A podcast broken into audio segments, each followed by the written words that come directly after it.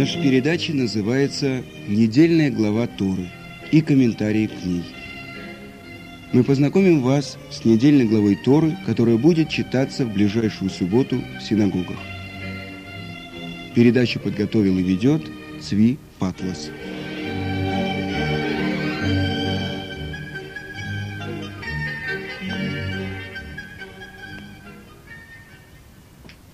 Итак, сегодняшняя наша глава называется «Хаей Сара». «И было жизни Сары сто лет, и двадцать лет, и семь лет,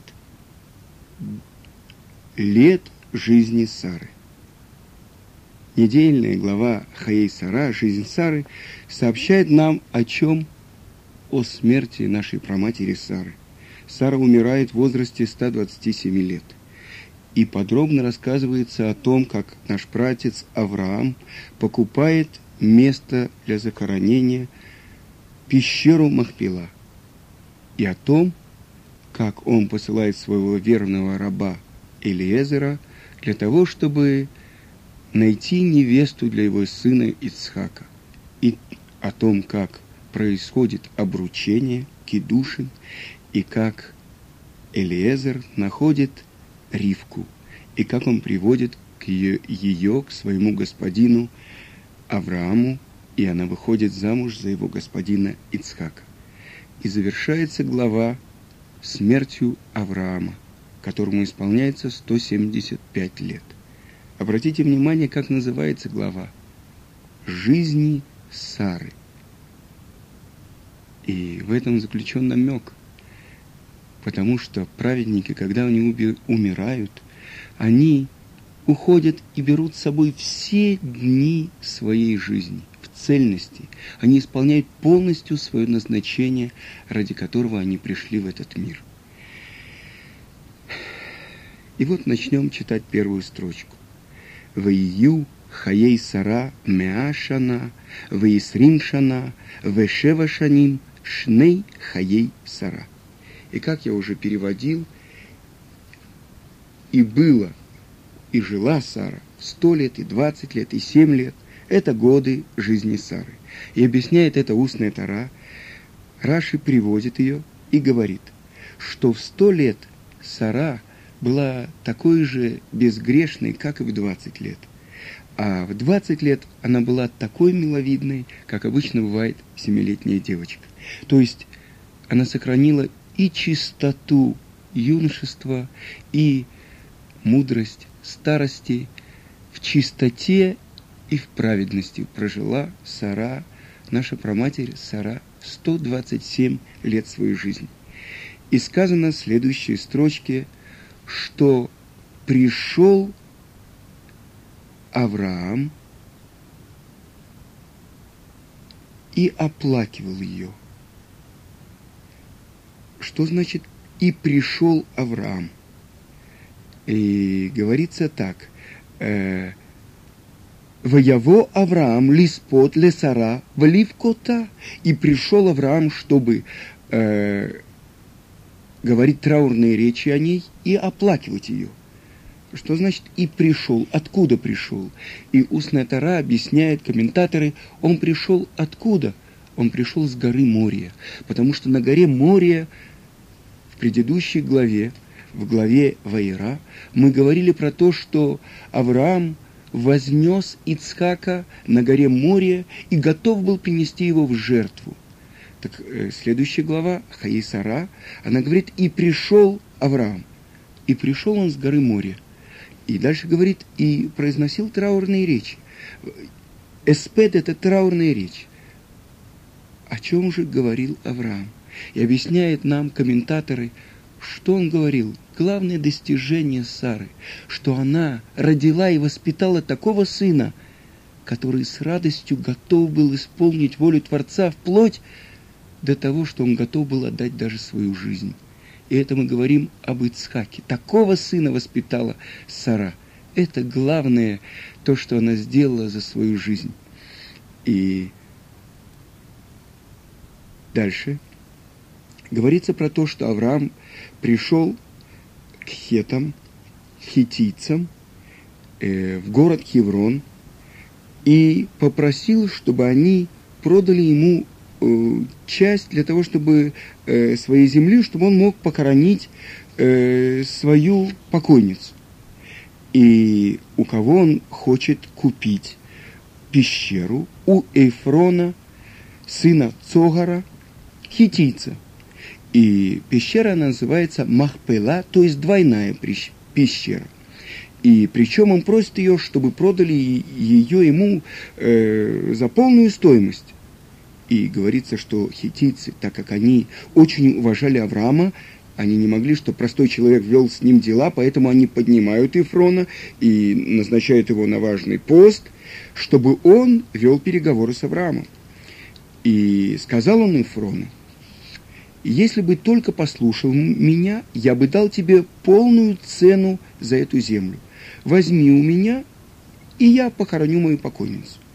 И три раза отвечает Эврон, Эфрон, что он не хочет никаких денег, что он дает ему бесплатно. Но когда Авраам настаивает, он говорит, 400 шекелей серебра, принимаемых всеми торговцами.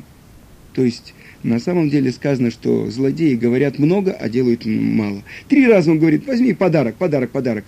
А когда говорится о деньгах, если бы сейчас какую-то часть земли продали бы где-нибудь на краю какого-нибудь, я не знаю, э, захудалого участка, продали бы вам за 200 тысяч долларов, э, 10 квадратных метров.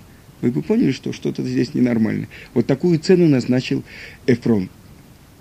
И сказано, что э, похоронил Авраам э, Сару э, в Маарата Махпила, и отсюда учится, что это одна из тех земель, тех частей в стране Израиля, которые были куплены за деньги нашими працами, и чтобы впоследствии э, другие народы не оспаривали это у нас. Какие же это места в стране Израиля? Это пещера Махпила, которую купил Авраам у Ефрона, это место, где впоследствии был построен храм, который приобрел царь Давид, и место захоронения Йосефа в Шхеме, который купил Яков.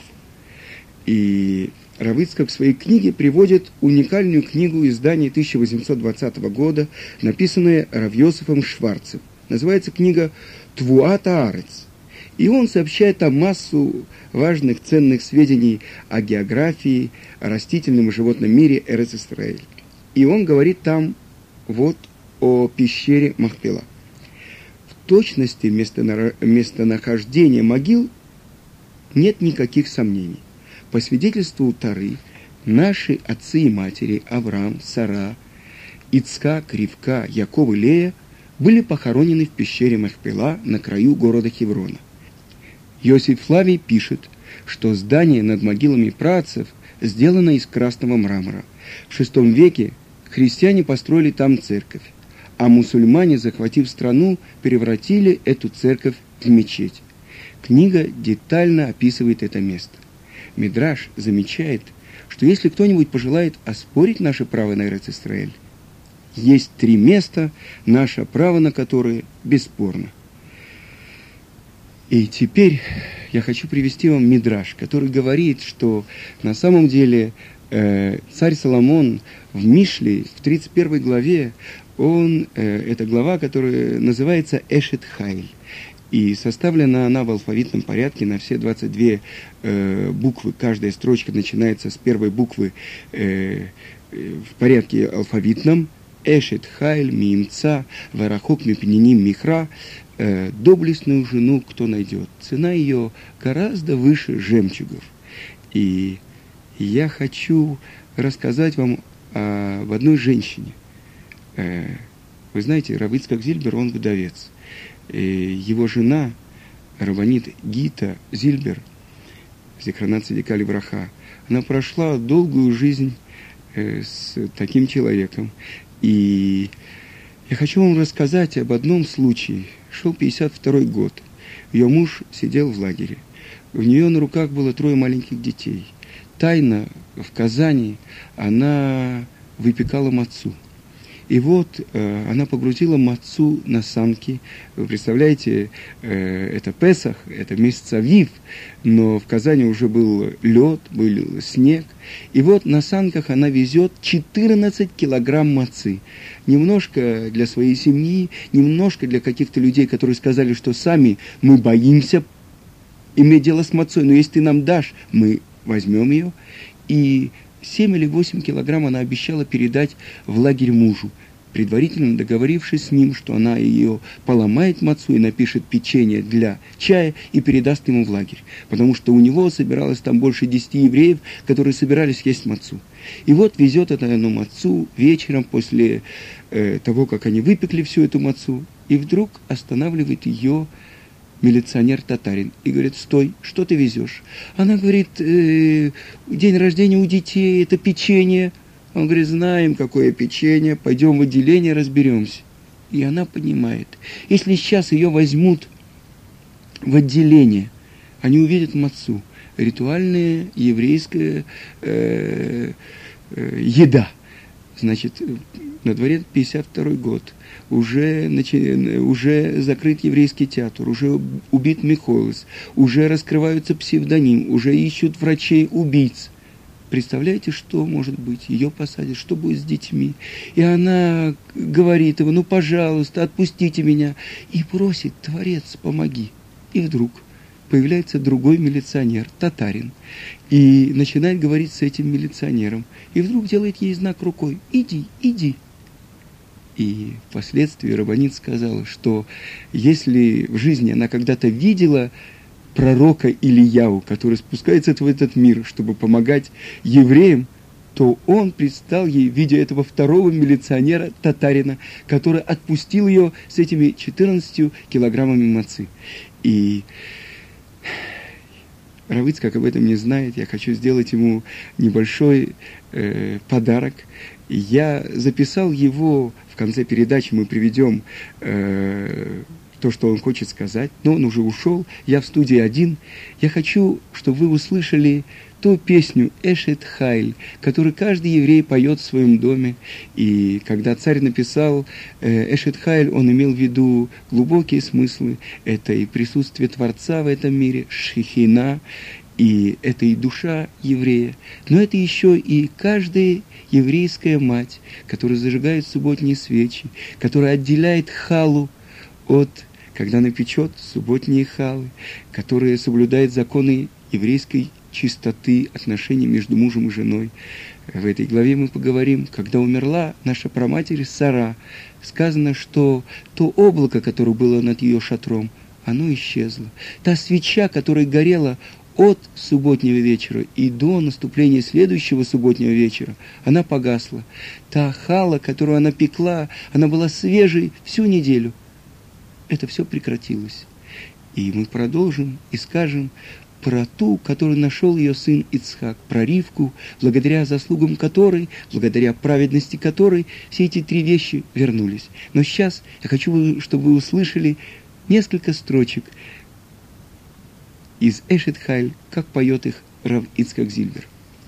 Эшес Хайль ми ימצא ורוחק מפניני מיכו, בוקר בו לב בלו ושולו ליחסו. גמולה סוטיו ולירו כל ימי חייהו, דושו צמר ופישתים, ותעש בחפץ כפיהו. Я возьму один мидраш. То амоки, то есть сахо, лаева балайла нира. Она попробовала, попробовала, что сахо, она приобрела хорошую вещь, то голу. Ночью не погаснет ее свеча. Дочь Пару, она была первая. И она должна была умереть в ту ночь, когда умирали первенцы. Но она не умерла она вытащила Моше из воды. Так это она приобрела. Туаму она попробовала, китов сахар. Хорошая вещь она приобрела. Плата Почему? Ее. Лаеба Балайла в ту ночь написано на душу человека Нейрашем Нишмат Адам. Светость Бога, душа Свеча, человека. свеча Творца. Свеча Творца. Поэтому принято зажигать свечу в день смерти. Мгм. В памяти, что ушел человек. Поминальные свечи. Поминальные свечи. Так в ту ночь не погаснет ее свеча. А теперь продолжим читать нашу недельную главу Хаей Сара. И дальше наша глава описывает про то, что Авраам, он позвал своего верного раба, верного слугу и ученика Элиезера и потребовал, чтобы Элиезер поклялся всесильным неба и земли, что не возьмет для Ицхака жену из кнаанских народов, среди которых они жили. А посылает он его к семье своего брата Нахора, чтобы из родных Авраама он взял для, жену для Ицкака. Почему же действительно э, Авраам не хотел взять жену для Ицкака из тех народов, среди которых они жили? Вы помните, мы говорили про Содом, Гамору, про те кнанские народы, которые были извращены. Извращены плохие качества, сказано, плохие качества передаются э, по наследству. А чем же отличались э, семья Авраама? Они жили в Урказдим, они даже поклонялись идолам. Вы знаете, Лаван, у него были специальные идолы его. Бетуэль, его отец, тоже поклонялся идолам. Но это было э, плохое понимание, неправильное понимание. Но исправить понимание это можно. А вот исправить плохие черты характера это очень трудно. Поэтому Авраам хочет, чтобы взяли жену именно из родственников его, у которых хорошие качества, у хорошие черты характера. И это главное то, чем проверяет Эли Эзер, ту, которая будет достойно войти в дом Авраама. И вот он берет 10 верблюдов и отправляется в он э, в место, э, где живет Бетуэль, и чтобы взять там жену для своего господина Ицхака. И вот каким образом он ищет жену. И говорится в Мидраш. Он расположился с верблюдами около колодца и начал просить Творца, Ашем, всесильный господина моего Авраама, яви милость моему господину Аврааму, дай мне выполнить поручение уже сегодня. Вот я стою у колодца. Скоро из города придут девушки за водой. Пусть первая девушка, у которой я попрошу напиться, и которая ответит, пей, господин, а я дам воды и твоим верблюдам. Пусть та и будет той, кого ты предназначил для моего господина Ицхака. То есть девушка, которая будет настолько добра и щедра, что предложит воды не только самому Илиезеру, но и его верблюдам, она достойна быть госпожой в доме Авраама. И действительно сказано, что Ривка, она говорит так, «Пей, господин, и также твоих верблюдов я напою». И поспешила она, и опорожнила кувшин свой в пойницу, и побежала еще к колодцу, чтобы черпать, и начерпала она для всех его верблюдов. И говорится, что Элиезер дает ей подарки, и дальше он приходит в дом ее отца и э, перечисляет ему э, э, отцу и матери и брату про то, что он только раб Авраама, а они думали, что это сам Авраам, и он предлагает им, чтобы они отдали ему Ривку в жены его господину Ицхаку. И спрашивают они у нее, готова ли ты? И она отвечает, да. И отсюда учится в трактате Кедушин Вавилонского Талмуда, как происходит обручение Кедушин, освящение. И очень важный еще вопрос, почему Авраам, несмотря на то, что он так доверял своему ученику, слуге и рабу Элиезеру, он заставляет его поклясться. И в своей книге Равыцкак приводит э, э, историю про известного э, хасидского равина Раби Леви Ицкака из Бердичева. Э, было время, что он путешествовал с места на место, и вот однажды он э, вошел в один маленький городок, и навстречу ему шел мясник, который гнал телят. Увидев человека, который выглядел достаточно правильно, он спросил у него, скажи, может быть, ты шойхет, может быть, ты можешь зарезать этих э, моих э, телят? Э, да, ответил э, Равлеви Ицкак. Э, ну так, э, может быть, вы их зарежете и э, сделайте мне большое дело. Конечно, я могу это сделать, сказал э, Равлеви Ицкак, но у меня есть к вам просьба. Какая же? Вы знаете, в дороге я немножко поиздержался, может, вы мне одолжите рубль или полтора ненадолго. Я дам вам свой адрес и в скорости, в скорости верну вам долг. Ну-ну-ну, вот это да. Извините, конечно, сказал ему мясник, но вы сами понимаете, как же я могу вам доверить полтора рубля такому тому человеку, которого я вообще вижу впервые? Ты слышишь, что ты говоришь, сказал Раби Леви Ицкак. И теперь подумай, когда я заявил тебе, что я могу быть резником, ты доверился мне сразу. Но ведь если я плохой специалист, то ты накормишь трефой, то есть непригодной пищей, как минимум несколько десятков человек. А когда дело коснулось твоего собственного кармана, и ты мог потерять всего лишь полтора рубля, ты пожелал гарантии. В отличие от этого, наш пратец Авраам, он доверил все свое имущество своему рабу и ученику Элиезеру. Но когда дело касалось о том, чтобы построить дом Ицхака, он заставил, чтобы Элиезер поклялся. И этому мы должны учиться у Авраама. Заботясь о будущем наших детей и внуков, мы должны искать очень правильных гарантий того, что те, с кем они будут строить свой дом, будут верны им и будут строить дом на, основах, на основах праведности. И завершается глава смертью нашего праца Авраама. Ему исполняется 175 лет, и он уходит из этого мира. И сказано про то, что устная Тара говорит, когда Авраам умер, траур по нему справляли великие люди всех народов. Они скорбели. Горе миру потерявшему своего вождя, горе кораблю, потерявшему своего кормчего. Вождь, учитель, кормчий. Почему? Потому что он открывал миру знание о едином Творце. И в конце нашей передачи я хочу э, поделиться с вами одной вещью.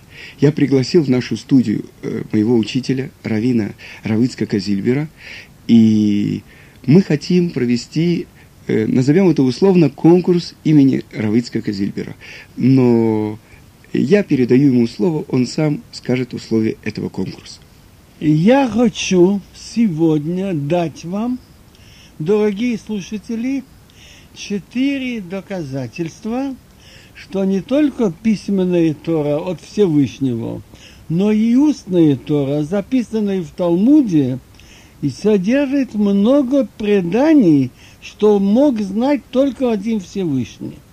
Причем я согласен и объявляю, всякий, кто даст опровержение, получает тысячу долларов. А постольку у меня четыре факта, так можете заработать 4000 долларов. Минуточку, Равицкак, я хочу просто уточнить. Тот, кто даст опровержение доказательное, которое будет принято, а не просто так, я напишу опровержение, все, что вы сказали, это не так. Да, да. Не об этом мы говорим. И второе условие, то, что мы постараемся эти четыре факта распределить на наши четыре недельные главы. Итак, пожалуйста, первый факт. Первый факт вот какой. Тора говорит – что из всех млекопитающих можно есть те, у которых копыта раздвоены, мафри, спарса, и жуют жвачку, малые гера. Талмуд говорит совсем другую вещь, что животные, у которых нет наверху зубов, резцов, они и копыта раздвоены, и жуют жвачку. Кроме там молодого верблюжонка, спрашивается, как они могли это знать. Моше, насколько мне известно, не был охотником. И если он даже был охотником, он был в Медьяне, наверное, ему было не до этого. А он приехал в Египет, он занимался выходом евреев из Египта. И эта Тора дана 3308 лет тому назад. В лучшем случае он мог знать животных Египта, и Израиль, в Израиль он не вошел. Но мог знать еще какие-то. Но 3308 лет тому назад знать животный мир Австралии и Южной Америки, Сибири. и, и Сибири, и тайгу он не мог. И вот они говорят такую вещь, что у животные, у которых нет резцов, зубов наверху, Верхних зубов. верхних зубов резцов, они и жуют жвачку, и копыта раздвоены. Итак, вопрос понятен. Пишите нам на Река, э, на Цвип Атласа, конкурс Равицка Казильбера. Ваши письма будут прочитаны, и ваши возражения или пожелания, или э, мнения будут учтены. Всего хорошего. До свидания.